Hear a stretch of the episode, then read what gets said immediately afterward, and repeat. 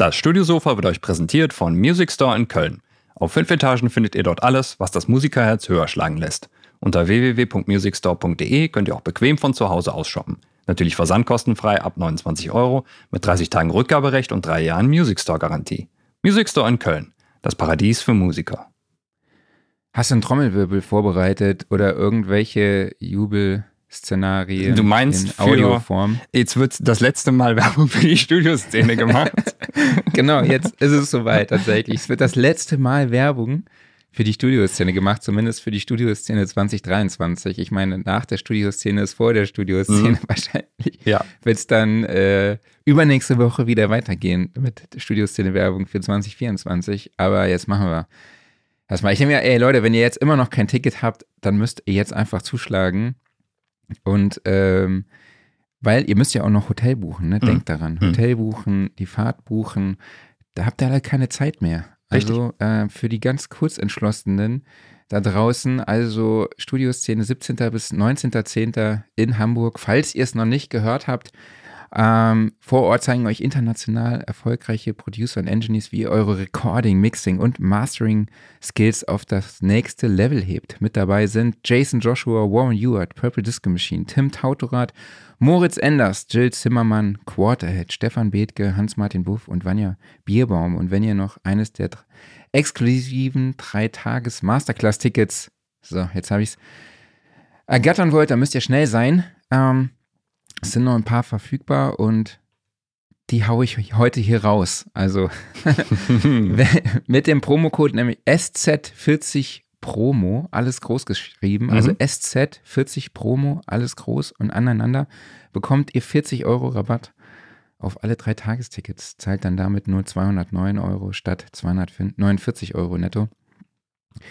Aber auch wenn ihr nicht das Masterclass-Ticket haben wollt, sondern euch das großartige Programm drumherum reinziehen möchtet, gibt es dafür das Ticket schon ab 39 Euro und auch da gibt es jede Menge für euch zu erleben, nämlich die DIY-Area, wo ihr euer Mikrofonkabel selber löten könnt mhm. oder einen Gain Booster, den man speziell auch besonders fürs SM7B braucht oder eine eigene Reamping-Box. Könnt ihr alles selber machen. Auf dem Studiosofa gibt es Interviews mit spannenden Gästen wie Purple Disco Machine, Warren Ewer, Tim Tauterath oder Jason Joshua und vielen, vielen weiteren. Nicht nur durchgeführt von uns zwei Hübschen hier, sondern auch von den Kollegen von Bonedo, von The Self-Recording Band oder auch den DAW Versteher Podcast, also den Podcast von vom Recording Blog. Und Jonas wird auch an einem Tag bei uns zu Gast sein. Sehr cool. Podcast freue ich mich schon drauf. Ja. Ja, und auf der Gear Stage, die auch für alle Ticket Inhaber zugänglich ist, also nicht nur die, die ein Masterclass-Ticket haben, sondern auch für alle, gibt es spannende Themen wie beispielsweise Studiobau bei Purple Disco Machine, dann The Future of AI in Music Production von mit Warren Ewart und Jason Joshua, dann zeigt euch Markus Bertram, wie man Lautsprecher richtig im Studio positioniert oder es gibt einen Beitrag dazu, wie man den Bass im Studio in den Griff kriegt. Tegler Audio und, und, und zeigen euch, wie man analog mischt, mastert, produziert und alles, alles mögliche, viele, viele weitere Sachen findet ihr alles unter studioszene.de slash Programm. Und ja, Tickets gibt es schon ab 39 Euro, alle Infos in den Show Notes oder unter studioszene.de. Genau. Im Catering-Bereich lernt ihr dann noch, wie man sich selbst einen reinlötet und genau. dann reinzimmern, reinlöten, genau. reinhauen, würde ich sagen. Ja, also wie gesagt, wer jetzt noch kein Ticket hat, ist selber schuld. Wird Wahnsinn. So ist es. Jo.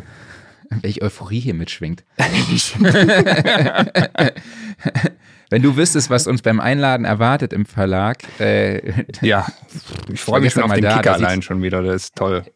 Ihr müsst mal gucken, ich weiß gar nicht, ob der überhaupt reingeht in den Sprint, da müssen wir mal checken. Okay, cool. Check mal Leadcon-Kanal von Instagram. Mhm. Ähm, da seht ihr die Kollegen gerade beim Packen von Goodiebags. Ähm, die ersten 100 oder 50 äh, Besucher kriegen das so eine Goodiebag, also mit vielen, vielen Krimskrams drin, den man so kennt von Messen, ne? so Notizblock, Stifte, Flaschenöffner, keine Ahnung, was da alles drin ist. Ihr werdet sehen. Nice.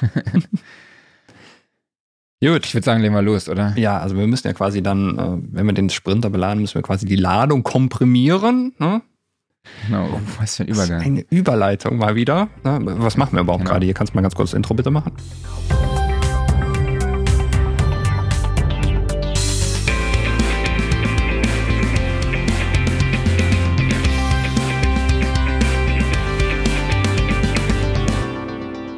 Genau, Studiosofa, der Sound and Recording Podcast, Ausgabe 175. Ist eigentlich so ein kleines Jubiläum, ja. würde ich sagen. Ja. Deshalb Hallo an alle da draußen. Ja, sind wir auch wieder nur zu zweit und genau. ein bisschen ausgelassener hier. Hallo an alle da draußen, bitte weitermachen. Entschuldigung fürs Ja, schön, dass ihr in dieser Woche wieder dabei seid. Es ist Donnerstag, 11.11 Uhr, Kölsche Zeit. Mhm. Perfekt, wir sind ein bisschen später dran, weil die Technik nochmal ein bisschen gesponnen hat. Äh, ich begrüße wie immer meinen Wingman Klaus Beetz. Und ich, ja, mir fällt gerade überhaupt nichts ein. Ne? Marc Bohn, den schönsten Mann der Welt. Okay. Hallo Klaus, schön, dass du da bist. Hallo Marc. Wir stellen euch heute unsere Top-Kompressoren vor, also unsere Top-Kompressor-Plugins. Wir haben gedacht, ey komm, lass noch eine Episode machen vor der Studioszene. Wir haben eigentlich überhaupt gar keine Zeit mehr, weil wir so tief in den Vorbereitungen stecken. Jedes einzelne Kabel für die Technik wird gerade gecheckt. Äh, haben wir auch wirklich alle Möbel und, und, und. Wissen alle Bescheid, was sie vor Ort zu tun haben. Das sind gerade so, oder wie kommen sie überhaupt hin? Ne? So, Ja. Oder wie, mal gucken, wie funktioniert das eigentlich? Ne? Mhm. Also so kleine Details gibt es noch äh, vorzubereiten. Deshalb dachten wir, machen wir heute mal kurz und knapp. Wir sprechen einfach über unsere Top-Kompressor-Plugins, stellen die vor, warum, wieso, weshalb wir die nutzen und wie und erzählen vielleicht noch ein bisschen was über die Geschichte. Und wenn ihr Fragen an uns habt oder wenn ihr uns eure Top-Kompressor-Plugins vorstellen wollt, dann könnt ihr das natürlich über die Kommentarfunktion auf YouTube oder Facebook tun. Würde mich freuen, wenn es da eine rege Beteiligung gibt, weil es gab auch die Woche schon eine heiße Diskussion über einen Kompressor in unserer WhatsApp-Gruppe, mhm. die ich aufnehmen werde. Ja, sehr gut. Also aufgreifen. Ja. Sagen wir es mal so. Also es ist natürlich jetzt keine bewertende Liste, die wir hier führen, sondern das, was wir persönlich nutzen. Und das sind dann auch wahrscheinlich eher spezielle Tools teilweise, vielleicht auch allgemeingültigere. Mal gucken. Vielleicht kann sich jeder ein bisschen was rausziehen. Wäre auf jeden Fall eine schöne Sache. Ähm, ich wollte noch irgendwas gerade fragen. Ach so, äh, apropos, weil du gerade sagtest, die Technik hat gesponnen. Hattest du die Settings deines Zooms gespeichert, an denen du ihn aus- und wieder eingeschaltet hast? Macht er automatisch. Macht er automatisch, Geil. Dann geil. steht da immer noch Saving äh, before Shutdown. Irgendwas. Okay. Keine du kommst mir Ahnung. nämlich ein bisschen leise vor, aber vielleicht vertue ich, Ko- mich Du da. kommst mir leise vor. Ja, ich, ich weiß es aber nicht. Also bevor du dran rumdrehst, lass Ich ich, lieber. lass es lieber. Nach, nachher brennt wieder irgendwas. Ja, also falls sich jemand wieder beschweren möchte, das ist der Disclaimer. Okay. so. Gut. Äh, möchtest du anfangen oder soll ich? Ach komm, ich fange einfach mal an. Gut. Ähm, ja, ein Kompressor, der sehr, sehr selten erwähnt wird und den ich für mich entdeckt habe, vor allem wegen des Mixreglers, ist der Summit Audio TLA 100A Kompressor. Also den gibt es als äh, auf der UAD-Plattform und ist halt auch von Softtube. Das Original kostet aktuell 2400 Euro, also ist auch ein Nachbau, der seit der Mitte der 80er gebaut wird. Sieht auch so ein bisschen aus wie der LA2A, Mhm. ne, optisch. Ähm, es gibt einen Gain Reduction Regler, klar, damit lässt sich dann die Kompressionsstärke einstellen. Dann gibt es den, den Gain Regler, na, mit dem man dann einfach das aufholt, was man äh, durch die Gain Reduction verloren hat.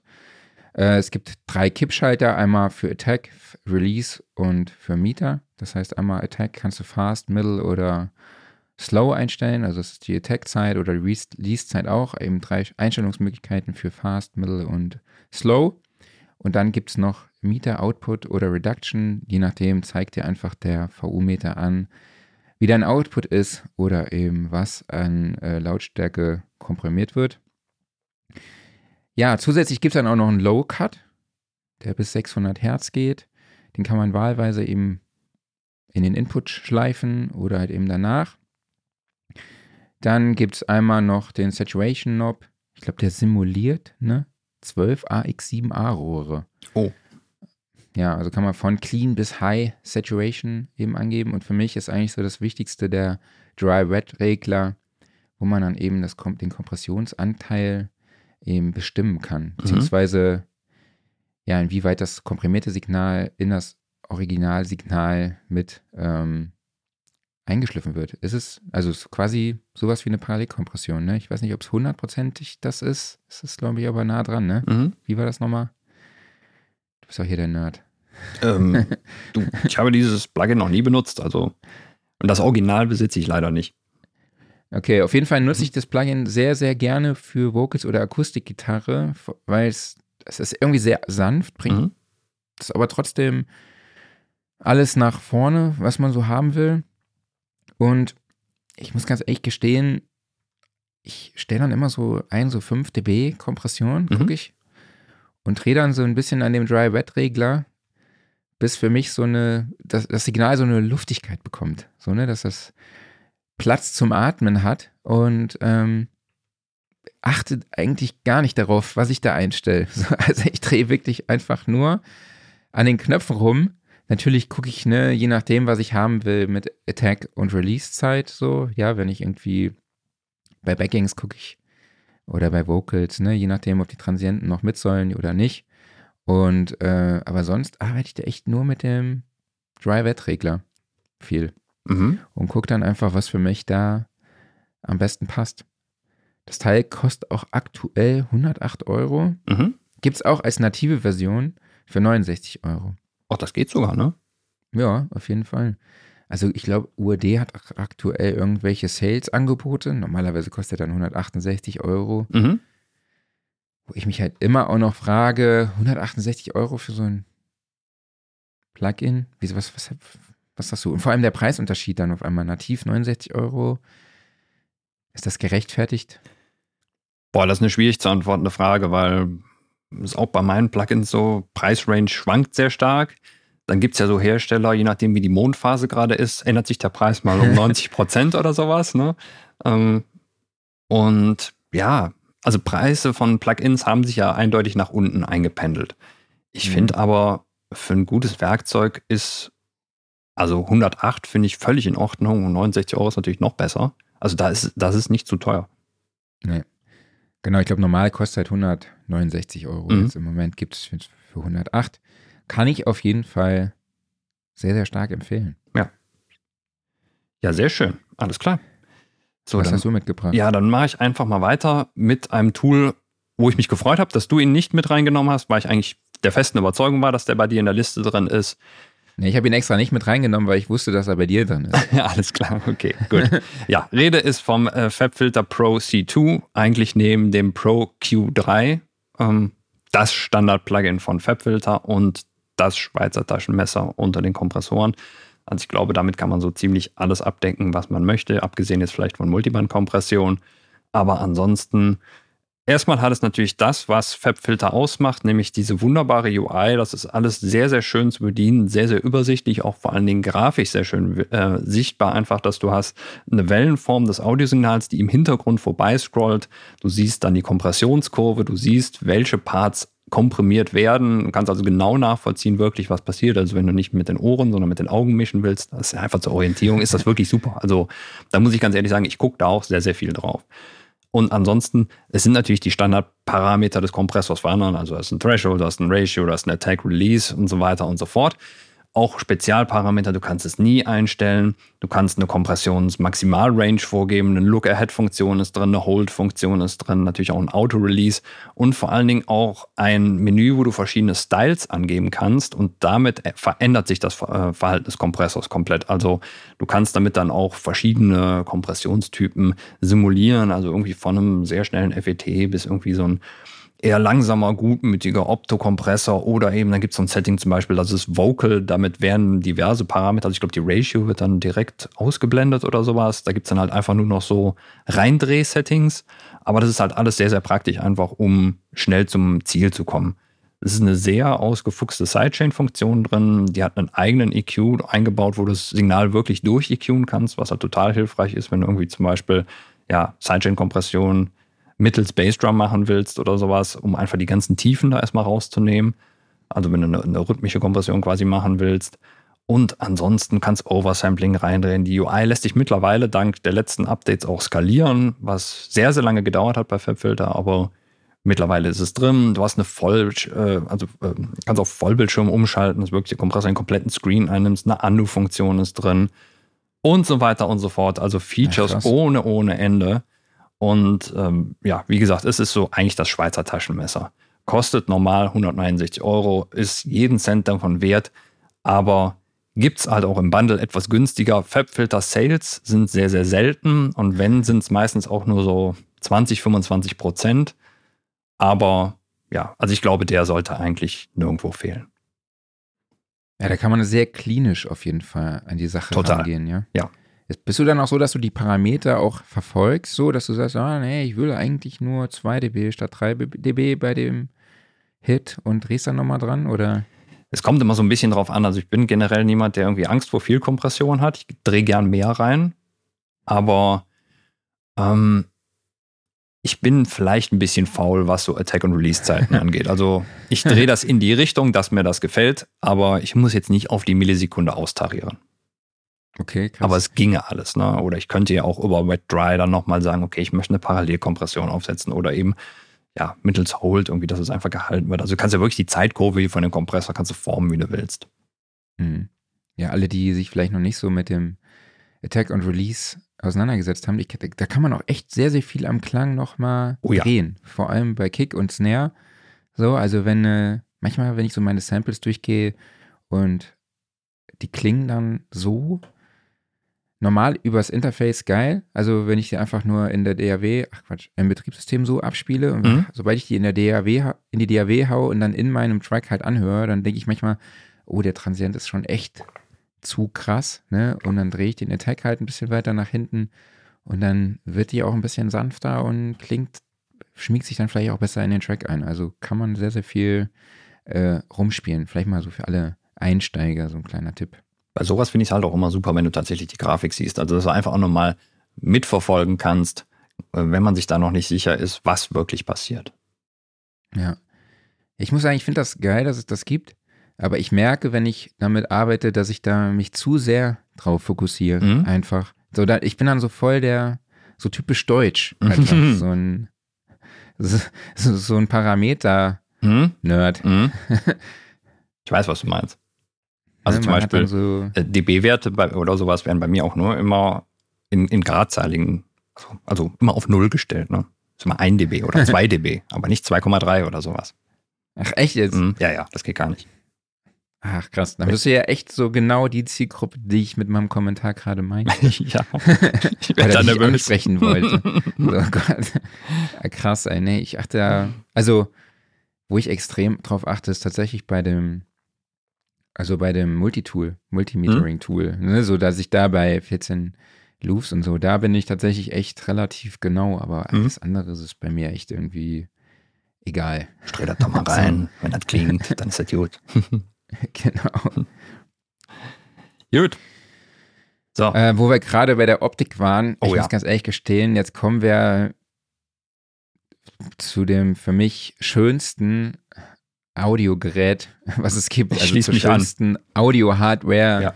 die es da draußen gibt. Ich stand da sabbernd, an der NAM-Show stand ich sabbernd davor, äh, die Knöpfe schreien einfach danach angefasst zu werden. Mhm. Äh, man muss einfach dran drehen wollen. Also ich glaube, es geht jedem so, wenn man vor dem äh, Shadow Hills Mastering Kompressor steht. Ähm, ich habe mal geguckt, das Original kostet aktuell 12.000 Euro. Mhm. Ich glaube, wird von Digital Audio Networks im Moment vertrieben. Äh, ich glaube, ich weiß gar nicht, ob es auf Lager ist, aber 12.000 ist natürlich schon, schon eine Nummer, ne? Mhm. Ja, Also, wenn man den, wenn man den öffnet, also ich nutze den eigentlich immer auf meiner Mastering Chain. Ich glaube, das ist das erste, was ich da drauf baller. Den und eben den L2. Also Hauptsache ein bisschen Kompression und laut. Und dann knall, dann gucke ich auch immer direkt nach so einem Preset. Es gibt so ein Preset irgendwie Medium Mastering. Mhm. Und dann äh, gucke ich, dass der, dann drehe ich ein bisschen äh, den Threshold so, dass, dass er vielleicht so einen dB Gain Reduction macht. Halt nicht so viel. Und dann fummel ich noch so ein bisschen an den drei äh, Modis rum. Es gibt da Nickel, Iron und Steel. Also da weiß man schon, weiß man schon Bescheid, ähm, was der da so macht. Also Mhm. könnte man zumindest meinen, weil eigentlich klingt er nicht so hart, wie die, wie die Modi heißen, würde ich sagen. Oder hast du den mal ausprobiert? Eigentlich. Äh, ich habe ihn mal ausprobiert. Der ich war mal irgendwann in einem, keine Ahnung, Bundle, Geschenk, irgendwas drin. Ich, er hat sich mir allerdings nicht so wirklich erschlossen und ich hatte da zu dem Zeitpunkt keine Lust, tiefer einzusteigen, muss ich sagen. Ja, also es gibt ja wirklich sehr, sehr viele Knöpfe. Ich meine, Mhm. jetzt alle hier zu erklären, würde den Rahmen sprengen. Aber was ich jetzt echt noch mal ein bisschen komisch fand, war, oder was mich geärgert hat, dass es gibt ja auch nativ von Brainworks, ne? Mhm. Und dann halt für UAD, äh, UAD kostet 163 Euro, nativ kostet das Ding 66 Euro. Mhm. Und in der Version von Brainworks gibt es tatsächlich noch weitere Features.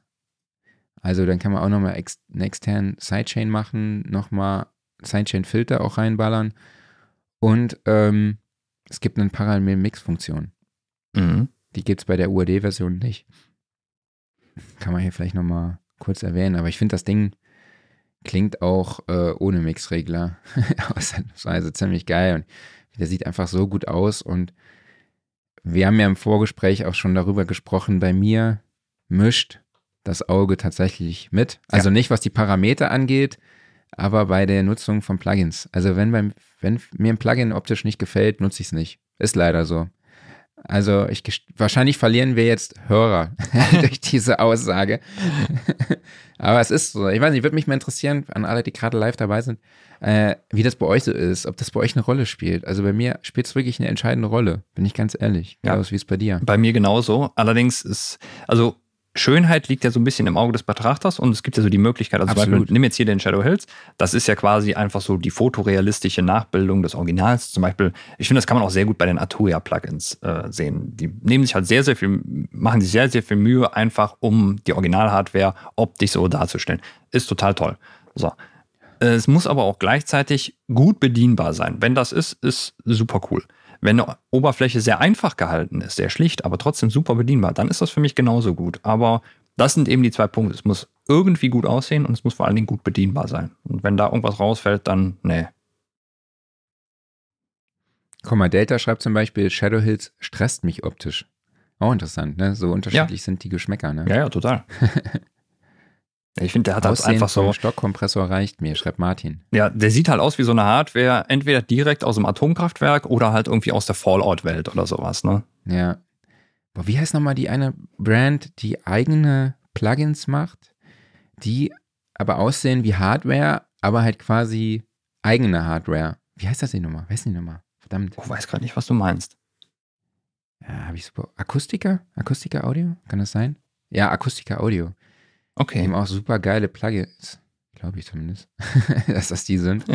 genau, die nach Hardware aussehen, aber es ist ihre, also sie, es sind keine Nachbauten, sondern es sind eigene. Deshalb Ja. finde ich die auch geil. Einfach. Ja. Genau. Ja, sehr cool. Soll ich mal weitermachen? Ja. So. Jetzt habe ich ein Tool dabei, das gibt es leider nur für Steinberg-User. Und zwar den Squasher. Squasher ist ein Multiband-Kompressor, der gleichzeitig Downward Compression und Upward Compression macht. Und er ist halt schon, sagen wir mal, inspiriert vom Ableton Multiband-Kompressor beziehungsweise dem OTT-Preset. Also Mhm. das ist eigentlich die Richtung, wo es hingeht. Wer halt Bock auf sowas hat, eben genau diesen speziellen Sound, also komplett sämtliche Dynamik getötet und dann halt dieser totale Biss in den Mitten und Richtung Höhen, für den ist das einfach ein Traumtool. Also lässt sich halt wunderbar einstellen. Es ist ein bisschen gewöhnungsbedürftig. Also Multiband-Kompression ist ja schon irgendwie ein bisschen schwieriger. Gleichzeitig dann auch noch Downward und Upward Compression rein. Macht es nicht unbedingt einfacher. Und ansonsten gibt es halt noch so, was die Funktionen angeht, also man kann den über zwei Sektionen immer so weiter aufklappen. Gibt es noch so einiges an Parametern, was man dazu hat. Also du Übel. kannst dann auch noch jedes Band einzeln zumischen. Jedes Band hat nochmal einen eigenen Verzerrer mit eingebaut und ein eigenes Gate mit drin. Und was auch noch super spannend ist, ich habe es ehrlich gesagt selber noch nie großartig benutzt. Ich habe immer nur ein Band dann mal benutzt, aber du kannst theoretisch jedes Band einzeln Sidechainen. Also der hat drei Sidechain-Eingänge und du kannst halt mit drei unterschiedlichen Signalen beschicken, um dann die Bänder einzeln zu, zu triggern. Äh, wie gesagt, wer, wer Dynamik töten will, für den ist das ein super Tool. Alle anderen können wunderbar auch zum Beispiel auf den, ja, auf den Ableton Multiband-Kompressor zurückgreifen oder eben halt auf andere Multiband-Kompressoren, die genauso zupacken. Äh, es gibt ja zum Beispiel auch von X4 Records das OTT-Plugin, was auch noch kostenlos ist. Wer genau halt diesen Sound haben will, runterladen, Spaß haben. Ja, aber super Ding, um quasi, wenn du ein Signal haben musst, was sich so durchsetzt, einfach weil es keine Dynamik mehr hat, dafür ist das wunderbar. Ja, gut, Crasher Ja. schreit ja auch schon danach. Ja. ne? Das ist der Name des Programms. Ja. Ja, ich widerspreche mir jetzt ein bisschen selber, weil ich habe nämlich auch noch was Logic internes dabei. Mhm. Also du hattest jetzt was Cubase internes, dachte ich, ich nehme auch was Logic internes mit rein. Und zwar eben, klar, den Standard-Kompressor, der dabei ist. Mhm. Der wandert tatsächlich bei mir sehr oft als erstes rein in die Chain, Mhm. weil der Zugriff übers Menü einfach ist. Ne? Mhm. Also er taucht halt einfach direkt dann auf. Und ich muss dann doch gestehen, dass er dann oft auch einfach drauf bleibt. Vor allem bei Backing Vocals. Und ich gehe dann auch wirklich erstmal die unterschiedlichen Typen durch. Also Martin schrieb ja eben, Aussehen vom Stockkompressor reicht mir. Muss ich sagen, der Logic integrierte Kompressor ist bei mir wirklich hart an der Grenze so. Ich, ich finde den richtig schön, muss ich sagen. Echt? Mhm. Ich finde, der sieht echt aus, auch wie, keine Ahnung, aus den 90ern, also aus so einer Software aus den 90ern oder 2000er, Anfang 2000er Software. Ist er ja eigentlich auch. So. Ja, eben. Also von daher, Weil ist er, Aber er ist ja an dem- aufgebaut worden im Laufe der Zeit, ne? genau. Aber was ich, was ich an ihm wirklich schätze, ist, dass es eben diese sechs beziehungsweise sieben, sieben insgesamt Stufen gibt. Genau, der eine ist ja wirklich dann der Platinum Digital, ist ja quasi wirklich der Logic interne. Mhm. Was viele vielleicht nicht wissen, ist, dass die anderen Nachbauten sind. Im Studio FET ist der 1176 Blackface, Vintage FET ist der klassische 1176 Vintage Opto, LA2A, Classic VCA ist der DBX 160, den ich von äh, UAD auch eigentlich immer auf der Kick einsetze, aber eigentlich die knallt, das knallt dir einfach weg, die Kick, ne? Die, die, die, mit dem Ding knallt dir einfach alles weg. Hm? Äh, Und dann gibt es halt noch, ja, Vintage VCA ist halt der SSL-Buskompressor.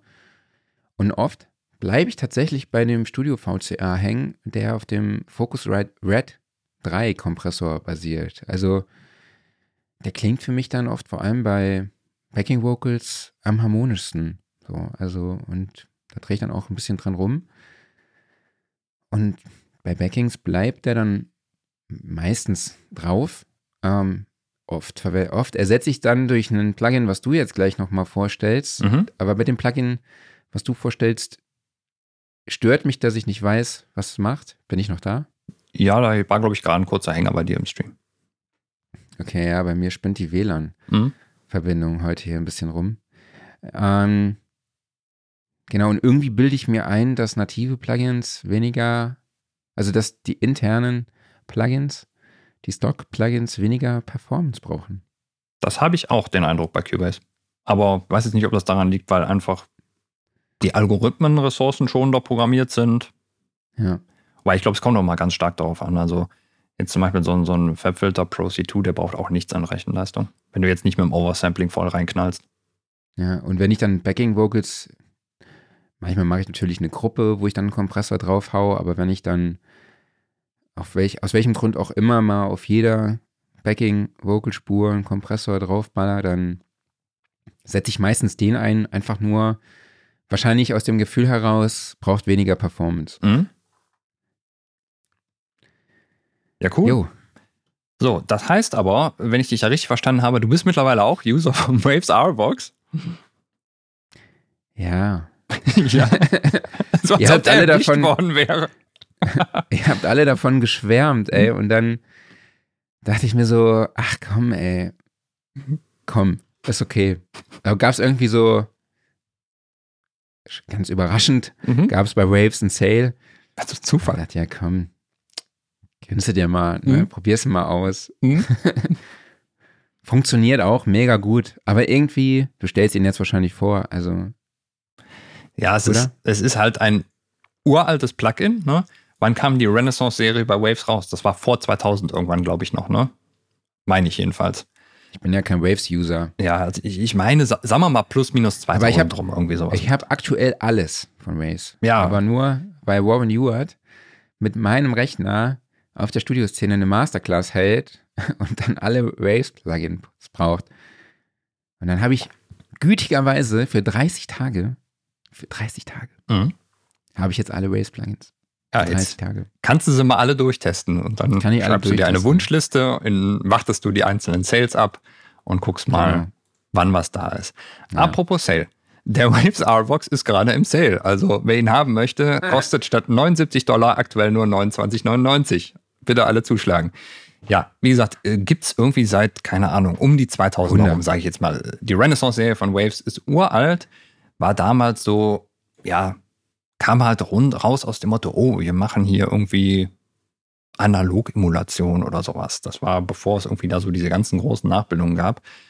Aber die haben sich ja bis heute gehalten. Ich meine, jedes Wave-Plugin wird bis heute durchsupported.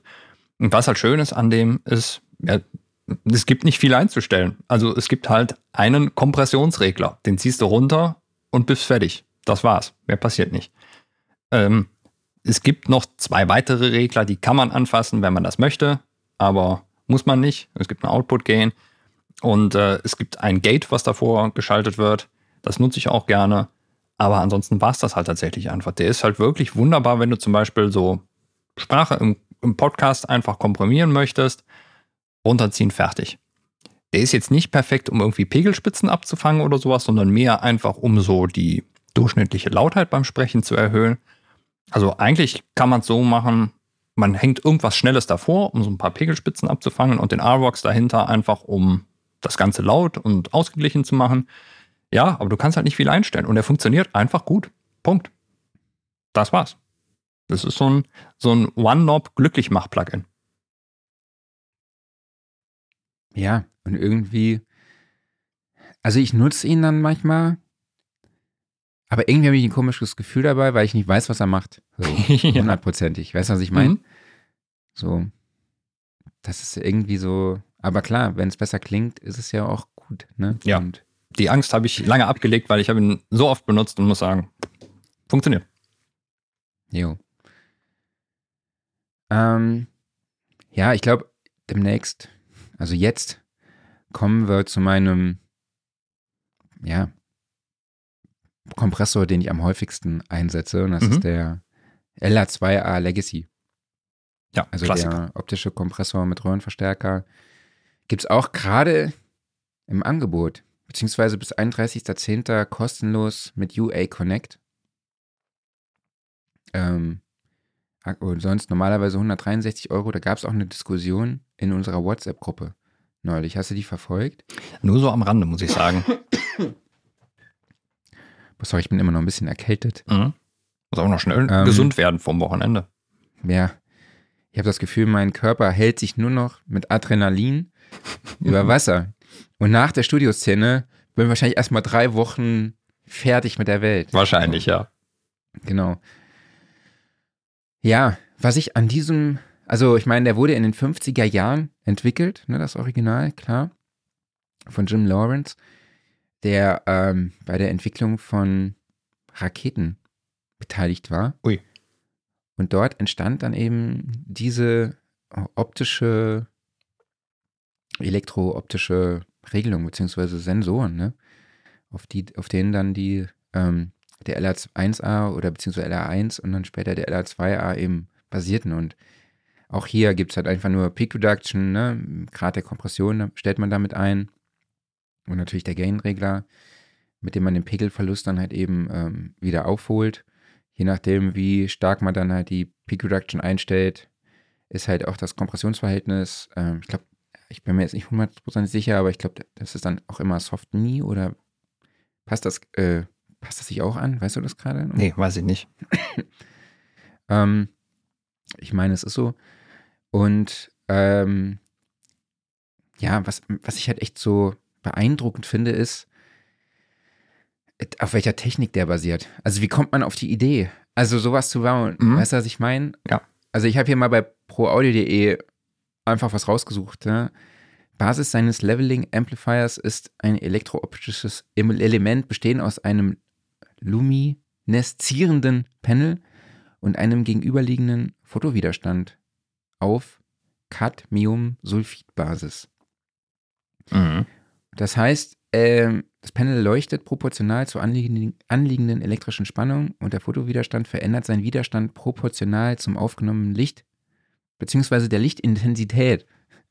Also, ich finde es einfach krass, ja. dass jemand auf die Idee kommt, das so auf diese Weise umzusetzen und dass es eine Technik gibt, die das auch kann. Also, verstehst du? Ich meine, klar, ja. das ist alles elektrotechnisch, physisch nachvollziehbar, aber ich finde es trotzdem irgendwie mega krass. So. Total. Das ist also gerade, wenn man in der Elektrotechnikwelt nicht drin ist, dann stehst du da und denkst dir, warum? Also, warum hast du da ein leuchtendes Element und einen Fotowiderstand und warum müssen die jetzt miteinander interagieren? Was macht das genau? Ne? Also es klingt so, als ob das irgendwas tun würde, was überhaupt nichts mit Kompression zu tun hat, aber genau das ist die Magic.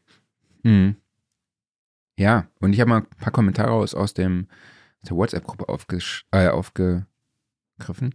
Thorsten Pole schreibt zum Beispiel, der LA2A UAD ist, wenn man was mit Vocals zu tun hat, eigentlich ein No-Brainer. Gegebenenfalls auch von anderen Firmen, aber die kenne ich nicht. Genau. Also es gibt ja auch von Waves zum Beispiel einen.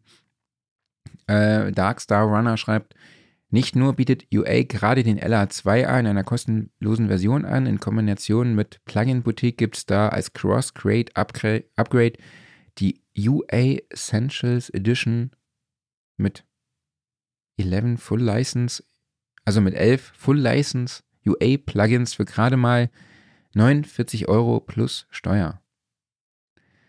Das ist glaub, ein dann guter kommt Deal. quasi der LA2A dazu. Ja. Läuft dann aber mit UA Connect. Ne? Mhm, genau.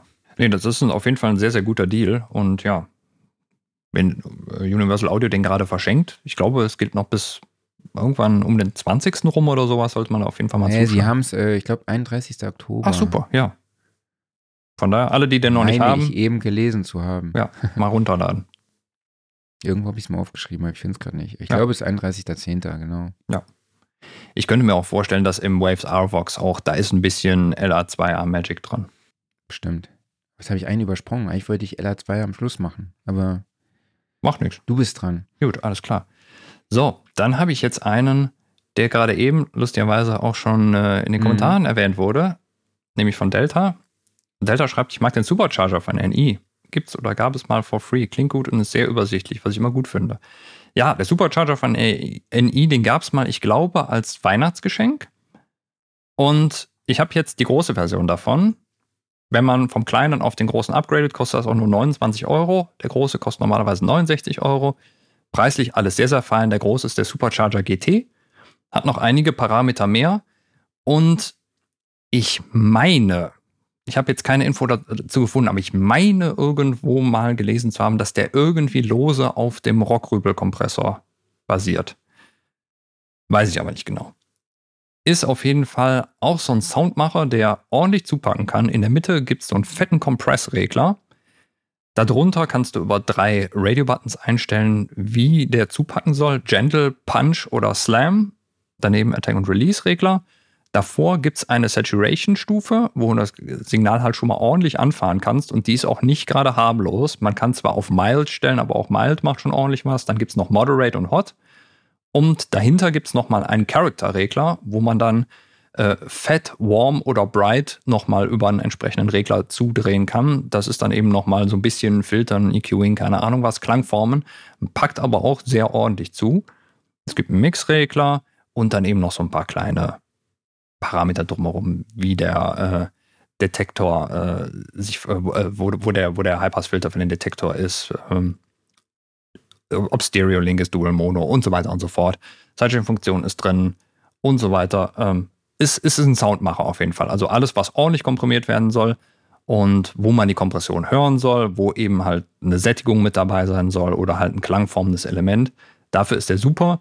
Und ich glaube, er ist er fliegt so ein bisschen unterm Radar, habe ich das Gefühl. Für Complete-User ist der eh irgendwie mit dabei, also gerne mal ausprobieren und auch ansonsten halt, wie gesagt, preislich völlig in Ordnung. Ja, muss ich mir auch mal angucken. Die haben ja auch voll viele Plugins so im Angebot, ne? Total, ja. Also die haben ja mal eine Zeit lang wirklich viele Effekt-Plugins gemacht, sind dann irgendwann wieder weg. Es gab ja eine Kooperation mit Softtube da. Ich glaube, der ist nicht von Softtube. Aber ich muss sagen, ich finde den soundmäßig wirklich super. Jo, bist du fertig? Ja. Okay. Ja, den, den ich eben übersprungen hatte, ist der Pulsar Smasher. Mhm. Also es ist so ein All Buttons in Fat Compressor. Also basiert auf der British Mode. Also ihr kennt das, ne, wenn man einfach am Blue Stripe, also am 1176 Blue Stripe, alle vier vorhandenen Ratio Buttons drückt, ist das eben dieser British Mode.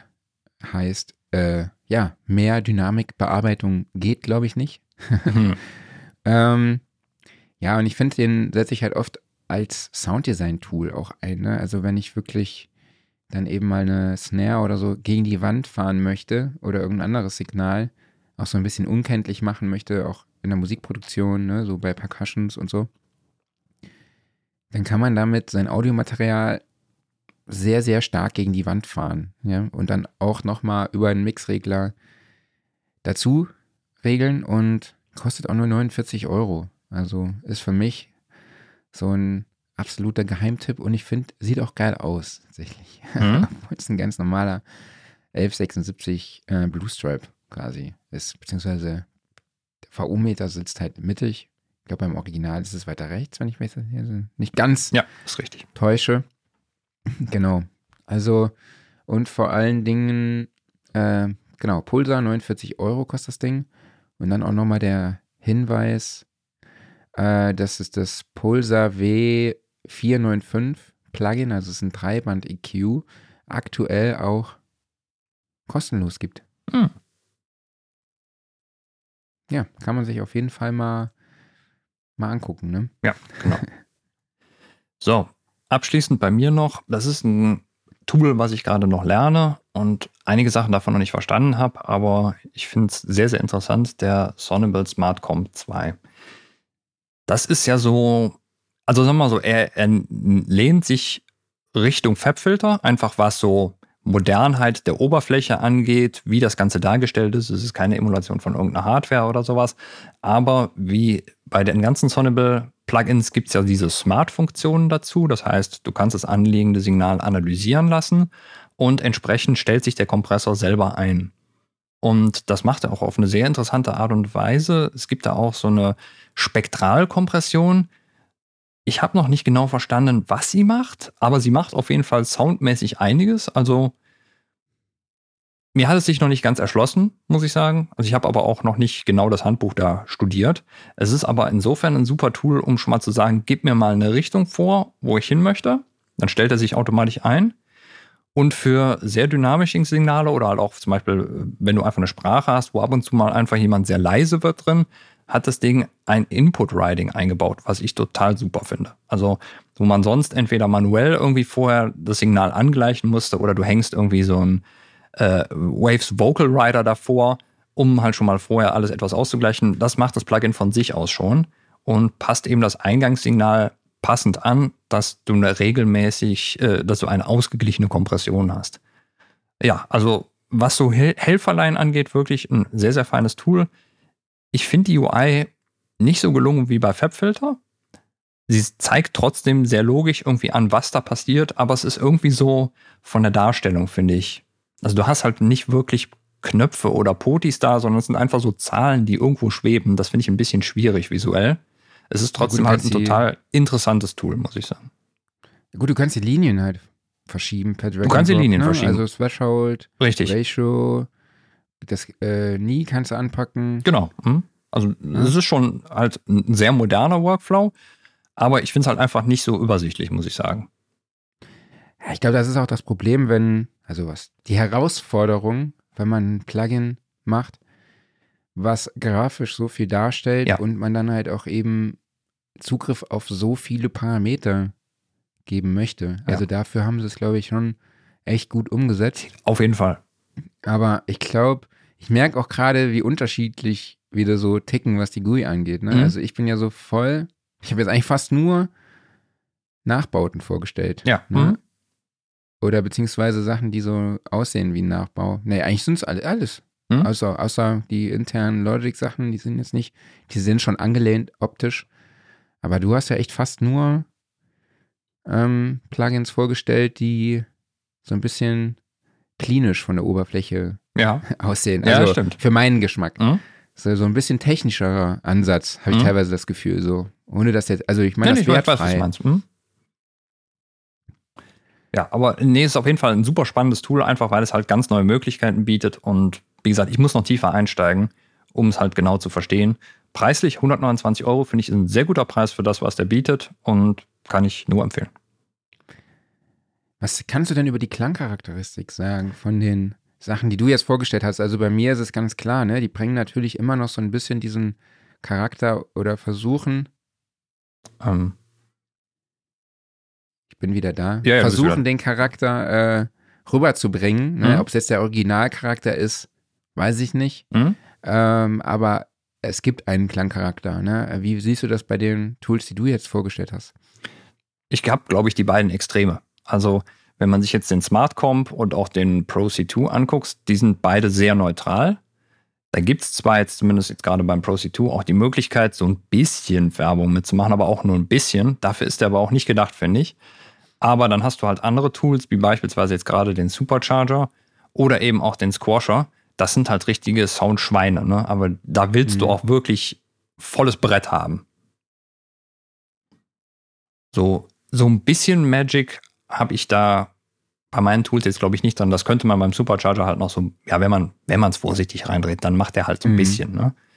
Da würde ich dann echt auch auf so um Emulationen oder sowas zurückgreifen, aber ich habe echt so, also entweder möchte ich es irgendwie neutral formen oder ich will richtig reinballern. Mhm. Ja, das mache ich beim Limiter deshalb, ne? Mhm. So, den L2 immer schön drauf. So, weil da will ich auch wirklich sehen, was er macht. So. Meinst du mit L2 den Waves L2, den Klassiker oder den Ach so, nee, Pro. den ähm, von, von Ja. Fabfilter? von Fabfilter, genau. Okay. Ja, manche schwören auch auf den L2 von Waves immer noch. Ich finde den auch immer noch geil. Ja. Aber der ist ein bisschen, der macht auch Sound. Ähm, sollen wir mal die Kommentare durchgehen? Ich glaube, da waren ein paar Gerne. noch. Ich glaube, ähm, genau. Wer hat da noch was vorgestellt? Jemand hat auch nach dem Fabfilter Farbfilter-Plugins vorgestellt. Also ich habe ja schon gesagt, dass, äh, dass du den C2 schon vorgestellt hast. Genau. Hm? Muss mal ein bisschen zurückspulen. Mhm. Ähm, genau. Jemand mit Bart hat auch noch was geschrieben. Möchtest du das aufgreifen oder soll ich? Äh, Bart, was? Wo, wo hast du das gesehen? Äh, das Profilbild ist mit Bart, meinte ich damit. Ach ja, das, das kannst du gerne aufgreifen. Genau. Also, äh, Shaw Seibo, viele liebe Grüße, Ja. schreibt, habt das Abo von Studio One. Das ist eine ganze Kollektion der wichtigsten klassischen Kompressoren als Emulation. Ähm, wirklich eine schöne Auswahl. Da greife ich aber auch sehr, sehr oft zum LA2-Klon. Und ähm, Bergpeak Studios schreibt, gerade erst eingeschaltet, kam schon der Power, Power von Sound Radix zur Sprache. Loudness Leveler mit tollem Riding und Kompressor Limiter, tolles Tool, vor allem für Voice-Over. Habe ich noch gar nicht von gehört. Der klingt aber sehr, sehr spannend, muss ich mir gleich angucken. Danke dir für den Tipp. Ja, danke, Manuel. ähm, ich habe von Sound Radix nur dieses Alignment. Hast du die, hast du da was anderes? Ich habe gar nichts von Soundradix. Okay. Ja, ich habe jetzt so ein bisschen meinen Übergang versaut, dadurch, dass ich den LA2A jetzt nicht am Schluss gebracht hatte, sondern, ähm, aber es gab noch einen, durch, ähm, durch diese Universal Audio Geschichte, Mhm. also diese, durch diese Aktion gab es dann noch die, ähm, die Diskussion und da hat äh, Darkstar Runner auch geschrieben, ähm, heutzutage gibt es bei jeglichen modernen Musikstilen weitestgehend, ne, ist es bei jeglichen modernen Musikstilen weitestgehend so, dass insbesondere Vocals kaum unprozessiert in einen Track gelangen oder verwendet werden. Und dann wird kein einziger Hörer dabei heraushören, ob die Vocals mit einem echten LA2A oder einem Hardware- bzw. Software-Clone, der vielleicht zu 99 bis 98 Prozent den echten schafft, das einzige Ausschlaggebende ist, äh, kommst du mit der Hard- oder Software, egal ob real oder Klon, schnell zu dem gewünschten und benötigten Ergebnis oder ist ein anderes Produkt besser geeignet, um das Ziel zu erreichen? Was würdest du dazu sagen?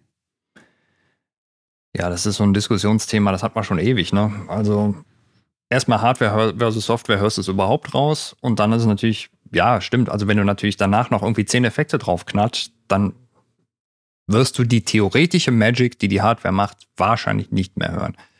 Generell ist es natürlich so, wenn du den Eindruck hast, dass die Hardware besser klingt, dann nutzt sie gerne, weil je schöner das Signal, umso besser. Aber vor allen Dingen ist auch, wenn du gut damit arbeiten kannst. Ne? Wenn die Hardware dich schneller ans Ziel führt, wunderbar. Wenn die Software dich schneller ans Ziel führt, auch gut. So sieht's aus. Ich habe mich halt auch gefragt. Ich meine das ganz wertfrei. Ich weiß, was er meint. Ja, ne? klar. Er hat das äh, im Kontext, in ganz anderen Kontext gesagt, aber Mhm. ich glaube auch, ich frage mich halt, hört ein Hörer überhaupt, äh, also hört da kein, auch kein Hörer, ähm, welcher Kompressor da überhaupt genutzt wird, egal ob es ein LH2 ist, Original oder eine Software oder ob es ein 1176 ist oder sonst was, oder? Das ist die große Frage tatsächlich. Ne? Also es, es muss ja nur das Endergebnis stimmen. Also Ja. da sitzt jetzt am Ende keiner und sagt so, nö, weil das hier nicht mit dem 1176 komprimiert wurde, mag ich das nicht. Das kommt nicht auf Platz 1 in den Charts. Ne? Also, und selbst wenn du es hören könntest, musst du es ja auch über eine High-End-Anlage abhören, damit du es raushören kannst. Ne? Also das, der Mix muss funktionieren. Ja. Und Was ist für gut. dich entscheidend an einem Kompressor? Ähm, was ist entscheidend? Er muss seinen Job machen. Und das heißt insofern, also, wenn ich jetzt einen Soundmacher reinlade, dann muss er auch wirklich Sound machen. Und zwar einen schönen Sound, der mir jetzt gerade passt. Ne? Und wenn es halt ein Tool sein muss, dann muss es äh, sehr Workflow-effizient sein. Da muss er das Problem, was ich jetzt gerade habe, schnell und einfach lösen. Mhm. Und ich glaube, da gibt es nicht den perfekten Universalkompressor für, sondern da muss man einfach ein paar verschiedene Werkzeuge haben. Es müssen jetzt keine 50 sein oder sowas, aber ich denke so fünf schon mindestens. Ich glaube, die hört keiner zu. Weiß ich nicht. Eben Fabfilter. Ob das schon, äh, was damit sei. Jetzt schreibt auch Apo Sven, äh, wer AI unterstützt arbeiten möchte, sollte sich Sonnable Smart Comp anschauen. Ja. Genau. Hast du vor fünf Minuten Ah, vorgestellt, ne? Genau, hatten wir beide schon. Ähm, aber das ist, glaube ich, so das Ding. Und das ist halt jeder Hersteller irgendwie ein bisschen anders angegangen. Und es kommt ja auch mal ein bisschen darauf an, was möchte man selber haben, was passt zu einem. Ne? Deshalb sind das ja auch keine wertenden Empfehlungen oder sowas, dass wir sagen, das ist der beste Kompressor der Welt, den muss jetzt jeder benutzen. Ne? Sondern einfach Mhm. ein paar Kompressoren, die uns gut gefallen. Und wenn andere Leute mit anderen Kompressoren besser ans Ziel kommen, ja super, ist doch gut. Klar.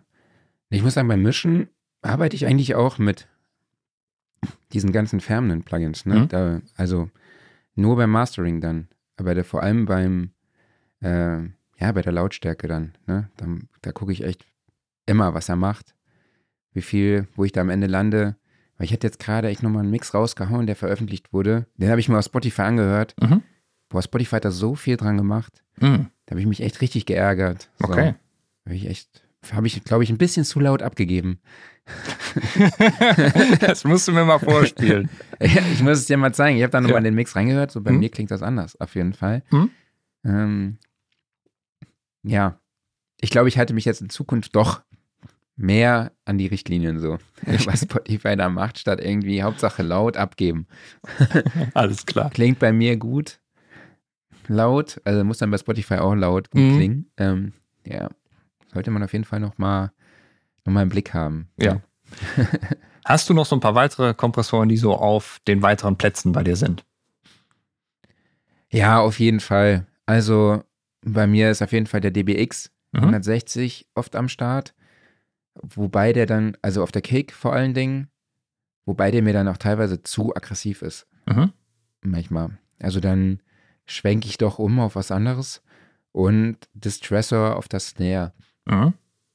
kommt ähm, bei mir auch sehr oft vor, Mhm. tatsächlich. Also, und sonst, klar, F76, ne? Landet auch mal oft auf dem Bass Mhm. oder so, ja, voll rein und gut ist. So, ähm, genau, ansonsten wüsste ich jetzt eigentlich gar nicht.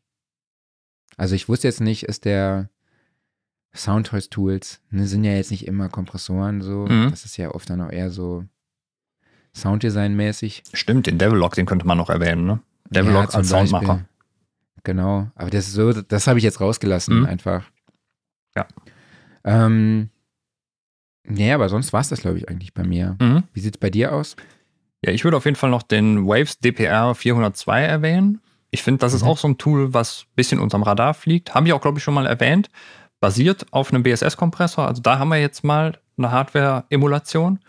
Und das ist eigentlich ein Kompressor, der macht jetzt nichts Besonderes, sondern das ist halt so ein Standardkompressor. Ne? Er hat, der hat noch einen DSer mit eingebaut und ansonsten halt die Standard-Kompressorparameter mit eben halt noch ein bisschen was Zusatzkram da dran, irgendwie, damit du eben dann Parallelkompression machen kannst, okay. Ne?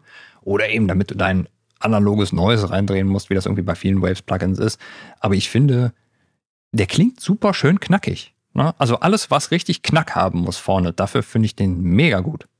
Und der ist auch rein zufällig gerade wieder im Sale und kostet statt 149 Dollar nur 35,99. Also wer da Bock drauf hat, jetzt ist ein guter Preis.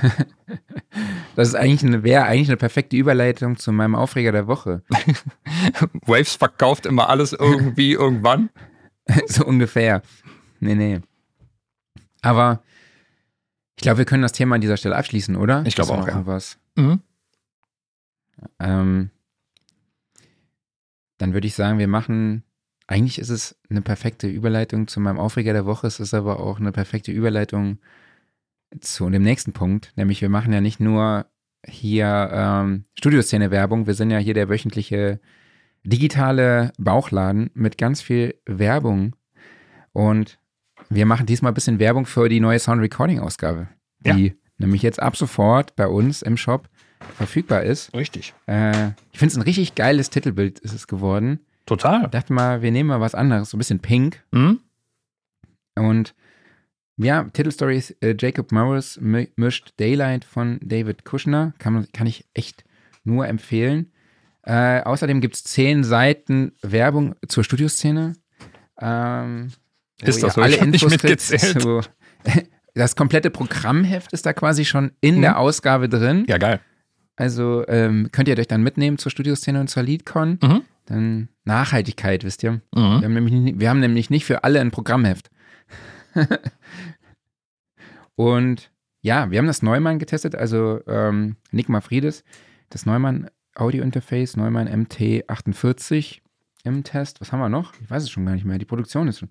Ah ja, ein Bericht über das neue Studio von und mit Hans-Martin Buff, der Mhm. mhm. Studio in Berlin, zusammen mit Stefan Bock. Und dann hatte ja auch unser Gast von letzter Woche, Bert, einen Artikel geschrieben äh, über Dolby Atmos und Heimkinos. Du hast, glaube ich, auch was geschrieben, ne? Ich habe auch was geschrieben, so, weil ja momentan irgendwie die 90er Sounds wieder angesagt sind, nämlich über Sampling. Also, dass man ab und zu Mhm. mal kurz seine aktuellen Sounds kurz absamplet, um sie Ja. dann eben über den Sampler zu triggern und dadurch einen etwas anderen Sound zu kriegen. Eine Technik, die eben in den 90ern sehr viel verwendet wurde. Ja. Empfehlen kann ich auch die Kolumne von Peter Walsh. Mhm. Fand ich sehr, sehr spannend. Über äh, Musik, die mit AI entsteht, aber auch Avataren, die dann live auch auftreten. Ne? Also, das finde ich schon echt ziemlich krass. Also, diese Nunuri oder so, kennst du die? Kenne ich nicht, Hat aber sowas in da der Richtung kenne ich. Gibt es auch dieses Avatar, ne, was auftritt Hm. so live, mit so hologrammmäßig, ne? Weiß gar nicht mehr, wie es heißt. Ja, und ansonsten Naja, auf jeden Fall. Ich ja aktuelle noch nicht gelesen, leider. Kam gestern an und ich hatte noch keine Zeit zu lesen. Warte, du hast ja noch nicht die, die Zeit genommen. Tatsächlich. Gestern um die Sound Recording. Unverschämt, ey. Ja, momentan ist leider Arbeitschaos. So ein Spaß. Weiß ich doch. So. Aber guck mal, ich kann auch noch mal unten hier dieses schöne Banner einblenden. So. Genau, die Zack. neue Sound Recording. Hätte ich ja eigentlich vorher machen können, aber Ach, alles egal, wie es halt ist, ne? wie es so ist. Wie es so ist. So. Aufreger der Woche. Hast du was dabei? Ja, lustigerweise hast du ja so ungefähr ziemlich das Gleiche da reingeschrieben wie ich. Ähm, es ist kein wirklicher Aufreger, es ist eher ein, ist mir aufgefallen und ich meine, das ist ja jetzt auch nicht seit gestern so, aber auch in der Werbung sind die 90er wieder zurück. Es wird wieder gesungen. Und es ist teilweise schon speziell. Ist dir das auch schon aufgefallen? Nee, leider nicht. Also, ich habe jetzt letztes Wochenende tatsächlich seit Ewigkeiten nochmal lineares Fernsehen geguckt Mhm. und krieg das nicht so mit, was in Werbung so abläuft. Also, mein Aufreger der Woche basiert ja auch auf Werbung, aber ähm, in anderer Form. Mhm. Also zum Beispiel die Sumat-Werbung, die aktuelle, wo so ein Okay. bisschen gerappt wird, ne?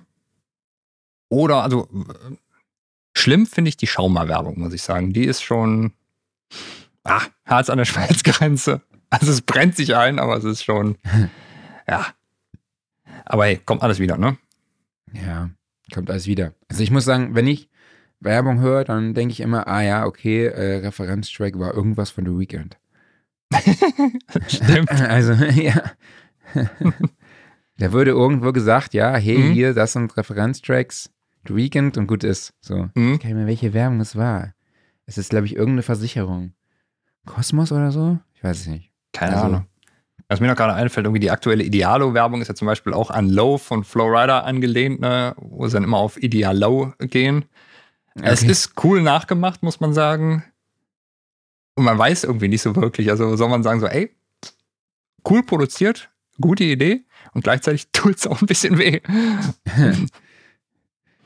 Ja, was ich, ja, mein Aufreger der Woche war, ähm, ich bin aufgrund meiner Vorliebe für 80er Jahre ähm, bei Nitro hängen geblieben Mhm. am Wochenende und habe da tatsächlich ähm, Trio mit vier Fäusten geguckt und dann im Nachgang das A-Team und ich fand es Mhm. halt wirklich krass, dass zwischen den Episoden dann immer zehn Minuten gefühlt eine Dauerwerbesendung kam, aber nur Mhm. von einem Produkt, wo dann wirklich so ist so wirklich so typisch. Irgendwie ging es um irgendeinen Brotaufbewahrungsbehälter, was weiß ich, was irgendwie atmet und du halt Geil. na, aber so, so immer noch dieses typische, so dieses super schlecht synchronisiert, Mhm. weil das Original natürlich aus den USA stammt und dann so, äh, yeah, hey Martina, äh, ja, es ist einfach so geil. Ja, Bert, weil, äh, Ich muss mir an den Kopf fassen. Ne? Gen genau, und dann ist es einfach so mega schlecht und dass es sowas immer noch gibt. Also ich Mhm. habe es hart abgefeiert und dann dachte ich noch die ganze Zeit, pass auf, jetzt kommt am Schluss und wenn du jetzt bestellst, Mhm. noch bis dann und dann, dann kriegst du noch dies und das Messer dazu im Ja. Wert von so und so und du sparst insgesamt 50 Euro, wenn du beides bis heute Morgen schon gekauft hättest oder Mhm. was weiß ich, ne, so, es ist geil. Ich fand es eigentlich eher einen positiven Aufreger. Ich fand es witzig, dass es sowas immer noch gibt, bestätigt aber immer noch meine, ähm, ja, wie soll ich sagen, meine, ähm, wie sagt man? Egal, es bestätigt eigentlich meine, meine Ansicht, könnte man vielleicht sagen, dass lineares Fernsehen nur noch für eine gewisse Zielgruppe in einem gewissen Alter produziert wird. Absolut. Also wenn man auch mal guckt, so was in ARD läuft und ZDF Ja. oder RTL, da ist ja wirklich noch, also nur noch Formate, die ein gewisses Klientel und eine gewisse Altersschicht ansprechen. Also Ja. unter anderem mit Nitro und so ein Kram spricht, spricht man halt mich an. Ne? Klar, Ja. mit so einer Werbesendung mich jetzt nicht unbedingt. Wobei ich fast zum Hörer gegriffen hätte, weil ich finde, das mit dem Brot ist echt ein Problem.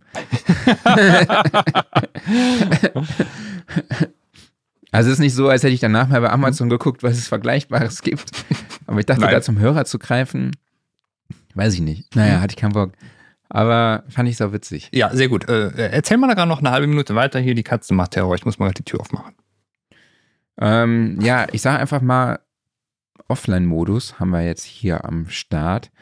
Und ich habe dann auch noch das A-Team geguckt, äh, zwei Folgen. Und es ist einfach geil. Also ich liebe das A-Team und vor allen Dingen liebe ich diese Musik, Ja. die ertönt, wo ich mich wieder wie sechs Jahre fühle und dann danach mit meinem Fahrrad irgendwie draußen A-Team nachspiele Mhm. oder die Chips und vor allen Dingen, wenn dann eben diese Musik ertönt, wenn die was bauen. Ja. Wo Geil, dann ne? geschweißt wird, Mhm. wo die dann irgendwo in, wie hieß das dann? Paraguay oder so. Mhm. Habe ich mal, habe ich dann auch extra gegoogelt, gibt's natürlich nicht. Und dann gibt's bei Wikipedia wirklich eine Liste mit, mit fiktiven Ländern, Geil. wo dann auch steht, in welchem Film es- diese Länder aufgetaucht sind. Oh, Fand cool. ich mega geil, super geil. Und geil ist dann halt auch, dass die irgendwo im Dschungel sind Mhm. und da steht ein verlassener Hubschrauber Natürlich. und die schaffen es natürlich mit dem Bambus und mit den Dianen und mit allem dem, was denn da zur Verfügung steht, den Hubschrauber wieder in den Start zu kriegen, ja. Und sind da am Schweißen, wo man sich denkt, hey, wo haben die jetzt den Schweißbrenner her? Also, also das ist das A-Team, Mann. Das ist das A-Team, die können einfach alles. Deshalb liebe ich sie so sehr. Mhm. Und ja, wenn diese Mu- Mucke einfach kommt, das ist einfach, Ja. da weiß man schon direkt, was abgeht. Ne? Ja. Es wird wieder gebaut. Genau. Wusstest du eigentlich als Kind, wie Face wirklich heißt? Ich kann mich nicht erinnern, dass sein Name irgendwann mal erwähnt wurde. Also wird er sicherlich, aber. Templeton Pack. Ja, ja, genau. Also Aber- Templeton Pack, Face, Mhm. Spitzname. Aber er wird ja immer nur Face genannt. Ja, ja. Also ich kann mich jetzt nicht erinnern, dass das mal gesagt wird. Nee. Also weißt du es? Ist das jetzt irgendwie eine. Ja, Templeton also Pack, weiß, das wusste ich, aber ich wusste es nicht Ja. als Kind, sondern irgendwann später mal. Ach so, ne. Hm? Also ich denke schon, dass ich das als Kind Okay. wusste. Ach so, okay, jetzt habe ich die Frage verstanden. Also, okay, weil Face der Spitzname ist. Ja. Templeton Pack ist der. Also zum Beispiel Hannibal wird ja auch öfters mal einfach als äh, John Smith irgendwie angesprochen. Ja. Bei dem hätte ich es jetzt nicht gewusst. Okay. BA Baracus. Für was steht denn BA? Weißt du das? Eh, boah. Habe ich mal gelesen, aber nee, weiß ich nicht. Wie ist nochmal der Name von Murdoch? Ist das hier. Wird spannend jetzt hier. Mhm. naja, Howling Mad Murdoch. okay. Naja, Okay, machen wir Namensforschung des A-Teams. So. kommen wir vielleicht zurück zum Thema. Hä? Ja, machen wir weiter. Äh, sollen wir mal zum Gear Corner? Ah nee, ich habe ja auch noch was. Ich habe auch was geguckt. Ähm, Ach, stimmt. Genau. Äh, ich habe Smile geguckt. Ein Horrorfilm vom, ich glaube, letzten Jahr sogar. Relativ aktuell. Ähm, ganz cool, muss ich sagen. Macht nicht wirklich was neu, aber ist trotzdem sehr spannend gemacht. Es geht darum, ähm, ich weiß gar nicht, was die Hauptdarstellerin vom Beruf genau ist. Ich, ich nenn, nennen wir sie mal irgendwie Psychiaterin oder sowas oder Betreuerin halt von ja, psychisch angeschlagenen Patienten. Und ähm, die arbeitet im Krankenhaus und dann kommt eine Patientin da rein, die halt völlig panisch ist und sagt, äh, da ist irgendwas, was sie verfolgt. Und die schildert das halt sehr, sehr eindringlich, sodass halt die, die Hauptdarstellerin auch so ein bisschen zurückweicht vor ihr. Und dann grinst die auf einmal blöd, nimmt sich eine Scherbe und schneidet sich die Kehle durch. Und ist halt völlig traumatisiert, Hauptdarstellerin. Und durch diesen Vorgang ist halt wie eine Art, es wird nicht erklärt, was es genau ist, ja eine Art Fluch oder eine Art Dämon auf die nächste Person, also auf die Hauptdarstellerin, übergesprungen. Und zwar ist es halt immer so, wenn eine Person den Selbstmord der quasi anderen verfluchten Person sieht, ist sie dann als nächstes dran. Und dann sieht sie halt immer mehr Dinge und versucht dem Ganzen auf den Grund zu gehen und sowas. Und es ist schon teilweise echt gruselig. Also sind ein paar böse Schocker dran. Ja, klang jetzt auch so. Ich dachte schon gerade, okay, jetzt gibt es auch wirklich einen Grund, warum ich bei YouTube angeben muss, das ist nicht spe speziell für Kinder. Nein, ist es nicht. Geil. Also Ja, äh, ist kein absolutes Highlight, aber ist ein echt solider Film. Kann man sich auf jeden Fall mal reinziehen. Okay. Sean Sebo schreibt, ähm, BA steht für Bad Attitude. Das wird auf jeden Fall passen. Aber es ist eigentlich eine perfekte Überleitung, denn ihm ist zu Beginn der Episode aufgefallen, dass ich heute über ein SM7DB spreche. Ja. Also quasi dem SM7B mit eingebauten Preamp, den, ja, den sich der eine oder andere wahrscheinlich auch schon in den Mikrofonen gewünscht hat, weil es natürlich relativ pegelschwach ist und verschiedene Leute dann auch mit Gain-Boostern arbeiten oder man halt immer noch ein Preamp dazwischen hängen muss. Wie machst du das eigentlich, Herr Kollege? Ich habe hier so, also da, da ist so ein Fathead dran bei mir. Der müsste da eigentlich nicht dran. Also das, Mhm. ich habe es mal verglichen hier mit dem Fireface. Ich habe klanglich keinen Unterschied gehört, ob ich es mit oder ohne benutze. Also es hat jetzt auch keinen Rauschvorteil wirklich gebracht. Ich habe es aber mal verglichen an einem äh, schwächeren Preamp. Da war es deutlich. Also wenn man halt einen Preamp hat, der so im letzten, sagen wir mal, Viertel deutlich anfängt zu rauschen, dann braucht man sowas. Oder eben einer, der einfach nicht genug Gain liefert. Ne? Mhm. Weil äh, so 60 dB Gain, würde ich sagen, muss es für einen SM7 schon sein. Ja. Ja. Ja, der liefert jetzt, äh, der Preamp liefert jetzt ähm, plus 18 oder plus 28 Mhm. dB. Ähm, hat auch die Klang ähm, Parameter, ähm, also es gibt zwei EQ-Schalter, Bass Roll-Off und Mid Boost. Ich glaube, das ist beim, bei dem Ist identisch. alten genau das identische. Sieht ne? nur ein bisschen anders aus, jetzt ist etwas schöner jetzt. Genau. Und kostet 589 Euro, ne? Das ist tatsächlich so ein Punkt, über den man sprechen kann. Ne? Ja. Also es ist einfach 200 Euro mehr. Und wenn man das halt umrechnet, beispielsweise in Fatheads oder in Cloudlifter oder sowas, dann kriegt man da ungefähr zwei Stück für. Ja. Aber er macht schon einiges, ne? Also ich bin jetzt ja, hier. Natürlich, klar. Der macht seinen Job. Also vorher muss ich das, das andere muss ich immer drei Viertel aufreißen Mhm. und halt den Fader auch komplett hochziehen, sodass es auch manchmal dann zerrt, damit du überhaupt was hörst. Ja. Ich hatte kein Cloud-Lifter, beziehungsweise Cloud-Lifter ist ja ein geschützter Name. Mhm. Ähm, kein Gain-Booster dabei. Ähm, genau. Aber es macht schon echt viel aus. Ich kann ja mal, Mach mal aus gerade. kann ja, ich mach mal, oh, warte mal. Aktuell? So. Momentan hast du auch wahrscheinlich 24 dB, oder? Nee, aktuell, aktuell bin ich auf 28. Ne? Mhm. Ähm, jetzt bin ich auf 18. Oh ja, das mal mich deutlich noch? leiser. Genau. So, das ist, jetzt bin ich wieder zurück. Mhm. Und jetzt kann ich auch mal aus, den Preamp Mal ausmachen. Preamp aus. Oh, jetzt hat es wahrscheinlich bei euch übelst geknackt. Ja, da ist, nee, nee, es geht. Äh, m, man hört jetzt, ja, über das Mikro nur noch sehr, sehr wenig. Hast du das andere noch offen, oder? Äh, hört man mich jetzt noch? Jetzt hört man dich noch direkt über das, weil witzigerweise war das andere jetzt vom Raummikro her deutlich stärker. Okay, krass. Ja, du bist merklich leiser geworden, aber klar, es ist ja auch ungefähr. Boah, bei Jetzt bin ich wieder eine, da. eine, eine wievielfach Vervielfachung ist das eine. Nee, ist keine Verachtfachung, muss ja noch mehr sein, oder? Egal. keine, keine. Ahnung, aber jetzt rede ich über das andere mal. So, Voll, das, also, genau, das jetzt im Vergleich das SM7, ne? Das normale. genau. So, und halt die mal doch mal nebeneinander und dann kannst du mal abwechselnd in beide reinreden. Hallo, hallo, SM7 normal. Hallo, hallo, SM7. Ah, warte. Ja, da ist aber irgendwas volumemäßig jetzt. Ihr wart noch gemutet. So, also SM7DB, Mhm. SM7B, Mhm. SM7DB, SM7B. Genau, Ja. jetzt ist wieder SM7DB. Also, es macht schon deutlich was aus. Also, weil, wenn man den Gain-Regler voll aufreißt, dann rauscht, hat es auch immer gerauscht. Es gab Hm. immer so einen Rau Rauschteppich, den, der ist jetzt, also ich habe hab ihn jetzt noch nicht wahrgenommen. Auch beim Soundcheck eben nicht. Du? Äh, Ich habe nicht genau darauf geachtet, aber mir ist jetzt auch nicht aufgefallen. Was mir aufgefallen ist, aber das wissen wir nicht, weil das einfach nur mal kurz auf die Schnelle zusammengeklöppelt war hier.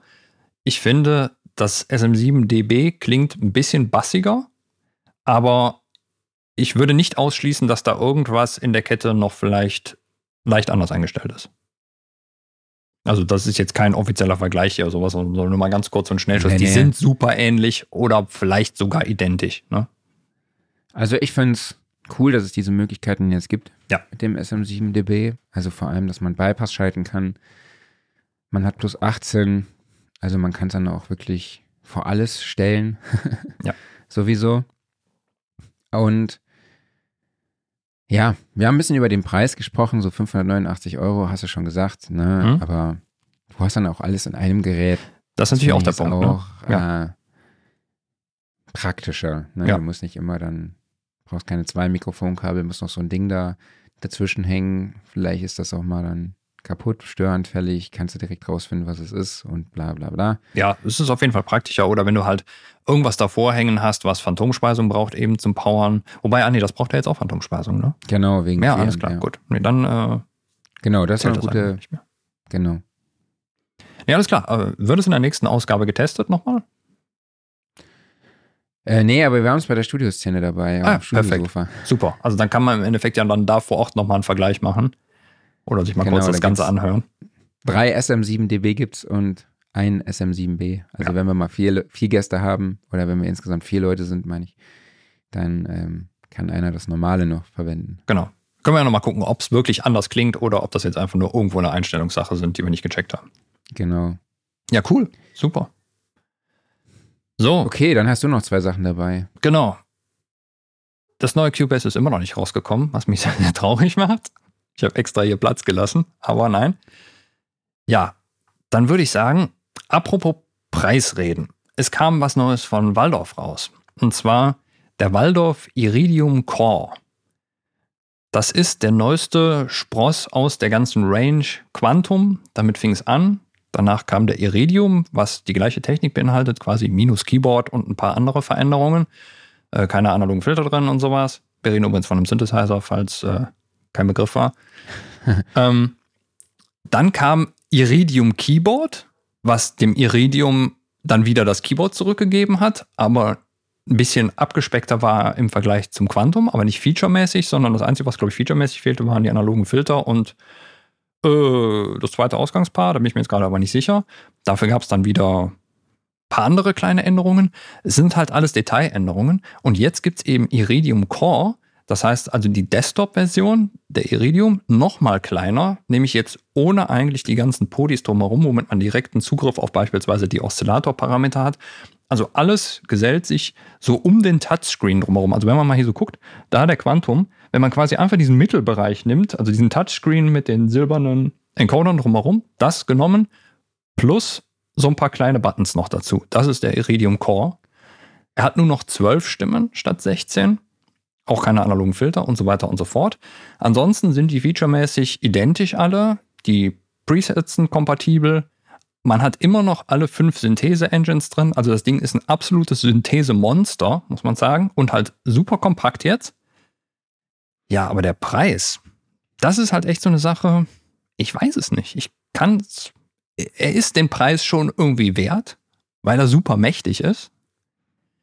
Aber wir reden hier von 1939 Euro, also fast 2000 Euro für so ein kleines Desktop-Gerät. Das ist eine Menge Holz und vor allen Dingen, ich glaube, der normale Iridium, also das Desktop-Gerät, wo man dann wirklich noch die ganzen Potis hat, um eben direkten Zugriff zu haben, der ist nicht viel teurer. Ich glaube, ja, was heißt nicht viel teurer? 300, 400 Euro. Die sind ja alle sehr hochpreisig, muss man sagen. Ich weiß halt nicht, ob das ein Gerät ist, was irgendwie wenn Leute vorher vom Kauf eines Iridiums abgehalten wurden und jetzt kommt ein Gerät, was irgendwie 300, 400 Euro billiger ist, aber dafür dann eigentlich auf sehr viele Bedienparameter verzichtet und man wirklich eigentlich nur noch den Touchscreen hat und eben ein paar Encoder drumherum. Ob das dann zieht, weiß ich nicht. Also ich, irgendwie mein Bauchgefühl hätte mir gesagt, das ist ein Gerät, das muss irgendwie knapp über 1000 kosten oder so, 1200 oder sowas. Tja. Hm. Hast du da eine Meinung zu, oder? Ist das nicht deine nee, Welt? Also wirklich. Es ist ja. halt wirklich. Ich dachte mir, also ganz ehrlich, weißt du, was mir gerade durch den Kopf ging? Was denn? Warum kauft sich jemand Hardware-Synthesizer? Das ist, das ist nochmal ein ganz anderer Schnack, ne? Das ist, das ist tatsächlich, es tut mir total leid. Also, Muss es nicht. Das ist absolut, also ich habe großen Respekt vor den Entwicklern und vor den Herstellern, die sowas bauen, aber mhm. ich habe mich das tatsächlich echt gerade für mich und meinen Workflow eben gefragt, wer, wer macht sowas? Also, also ja, ja, ey. Ein Minimoog, Minimoog würde ich mir kaufen, ja, aber auch eher als aus Leidenschaft und als Deko. Das quasi. ist spannend, weil den Minimoog würde ich mir nicht kaufen. Aber egal. Ja, also es ist halt einfach nur so, ja, mhm. wegen der Nostalgie, ja. wegen der Historie und wahrscheinlich würde ich ihn auch gar nicht nutzen. Ne? Ja, aber das ist ein völlig anderes Thema. Also genauso, als wenn du jetzt sagst, irgendwie, ja, wer kauft sich denn ein Hardware 1176 oder sowas, ne? Ja, das kann ich irgendwie noch eher verstehen. So, aber ja, ist nicht, ist, ja, glaube ich. Ist, ist komplett anders. eine andere Episode. Eine komplett andere Episode. Aber äh, ja, nochmal zurück zum Thema. Also, das Produkt an sich absolut toll. Wie gesagt, ich, ich liebe den Quantum. Äh, ist ein wahres Synthese-Monster. Da kriegst du so geile Sounds raus. Und wir haben halt wirklich, wir haben Wavetable-Synthese, VA-Synthese, äh, Sample-Playback, Granularsynthese, FM-Synthese, was da quasi Kernel bla heißt und Physical Modeling drin. Alles gleichzeitig nutzbar und weil der hat halt drei Oszillatoren pro Stimme und du kannst für jeden Oszillator einstellen, welche Syntheseform er nutzen kann. Das ist schon irre. Und mhm. es ist auch toll zu bedienen. Ich weiß halt nur nicht beim Preis. Bin ich mir echt unsicher, ob das zieht. Aber ja, das passte halt gut ist halt Thema. Kohle, ne? Ist, ist eine Menge Kohle. Es ist es wert, aber es ist halt einfach irgendwie, ich, ich würde sagen, im Vergleich zu den großen Versionen ist er zu teuer. Mhm. Aber hey, äh, davon habe ich keine Ahnung. Ich habe auch keine Ahnung vom Zoom R4 Multitrack, aber ich finde es interessant, dass es diese Geräte noch gibt. Also das finde ich total spannend. Es ist kein Field Recorder in dem Sinne, was Zoom sonst macht, sondern es ist wirklich eigentlich so ein Mehrspurrekorder für den Bandmitschnitt. Ne? Und irgendwie hatte ich so gedacht, diese Geräte sind mittlerweile leider ausgestorben. Aber es ist halt, ja, es ist ein super kompaktes Gerät. Du hast so vier Fader oben drauf, um so einen kleinen Mix zu machen. Du hast zwei äh, Combo-Buchsen als Eingänge. Da ist ein kleines Mhm. Mikro drin, wo du drauf singen kannst. Und du kannst dann auf vier Spuren aufnehmen. Und kannst dann auf eine fünfte Spur runterbouncen. Kannst aber auch wieder zurückbouncen, weil alle Spuren einzeln aufgenommen werden. Mhm. Interessantes Konzept. Super einfach alles gehalten. Es gibt sogar eine Amp-Simulation im ersten Eingang drin. Es gibt ein paar Effekte mit drin. Also man kann auch irgendwie schon so einen kleinen Mix darauf erstellen. Aber das war's, ne? Das ist ein Ja. Rekorder, der kostet gut 200 Euro. 260 oder sowas. Batteriebetrieben natürlich oder über USB-C, kann dann auch als Audiointerface genutzt werden. Hat Metronom eingebaut oder sowas. Das ist wirklich so ein Bandtool. Mhm. Finde ich voll geil, dass es also diese Geräte noch gibt. Das hat mich total gefreut. Es gibt irgendwie auch 40 vorinstallierte Drum-Patterns. Ja, ist- Und, ähm, sowas als Metronom auch zu benutzen.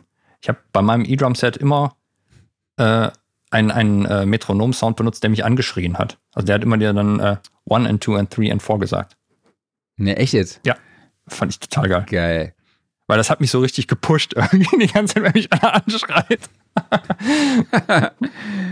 Ich kann das auch machen hier. Ich kann ja auch anschreien. Ja, genau. Geil. Wurde bei Ich der Band auch immer nur der Drill Instructor bisschen- genannt. Also, auf den ersten Blick habe ich mich echt gefragt, hä? Bei einem R4 jetzt, ne? Mhm. Ist da ein Mikro drin? Mhm.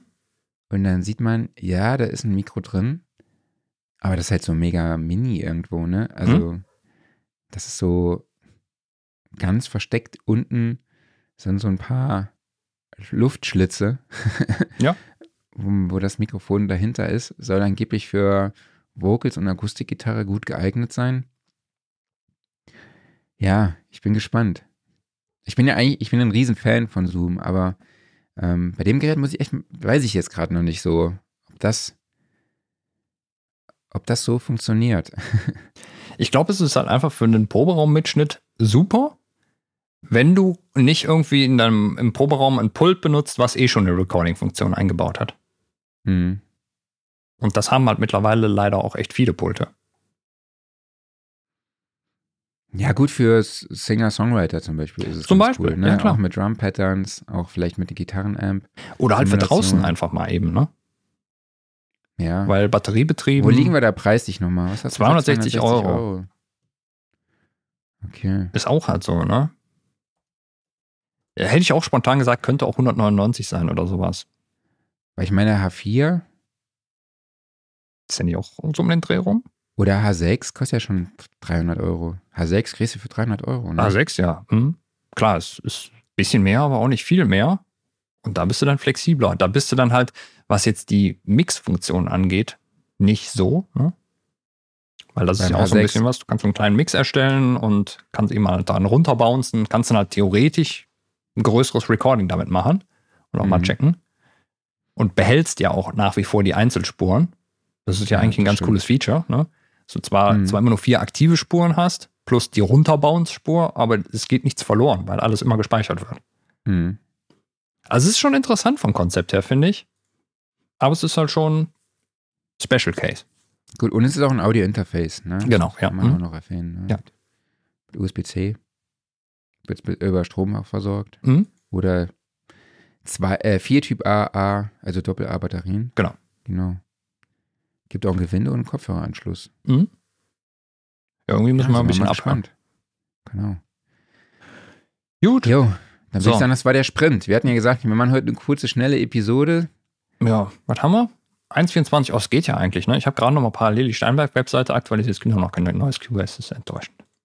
Ja, vielleicht nächste Woche. Vielleicht nächste Woche. Dann sind wir Gut. nämlich live auf der LeadCon. Also ich hoffe, dass wir live sind. Ja, hoffe ich auch. Also wenn wir nächste Woche nicht live sind, dann haben wir vor Ort kein Internet. Ja. Oder die Technik funktioniert nicht. Oder die Krankheit hat voll reingeknallt bei dir. Oder das, ja. Ansonsten, ja. Ja, meine Stimme ist jetzt so ein bisschen belegt, ne? Irgendwie. ja, ja, ein bisschen. Bei mir aber auch, witzigerweise. aber ich glaube, das ist auch einfach, keine Ahnung, vielleicht hast du schon irgendwie Viren übertragen oder sowas. Ja, Egal. ja. Ähm, was wollte ich sagen? Ah ja, wer, wer noch kein äh, Studioszene-Ticket hat, der kauft das jetzt bitte. Ne? Also jetzt. Der Marc guckt euch jetzt gerade auf die Finger. Macht das jetzt Genau, ich schnell. habe nämlich gerade geguckt, es hat jetzt in den nächsten letzten 90 Minuten keiner ein Ticket gekauft. Ja, es gibt Also- doch hier den Gutschein. Was ist denn hier los? Ja.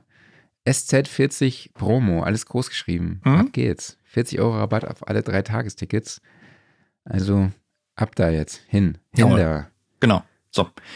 Ich habe einen Schluck Tee genommen, das hilft vielleicht ein bisschen. Und ansonsten würde ich sagen, erheben wir uns von unserem schönen Studiosofa, denn das wird präsentiert vom Music Store in Köln, dem Paradies für Musiker. Vielen, vielen Dank an euch alle, dass ihr dabei wart. Vielen Dank an dich, Marc, und vielen Dank an die lieben Kompressoren, die uns alle heute so tatkräftig mitgeholfen haben. Wir sehen uns hoffentlich alle nächste Woche auf der Studioszene.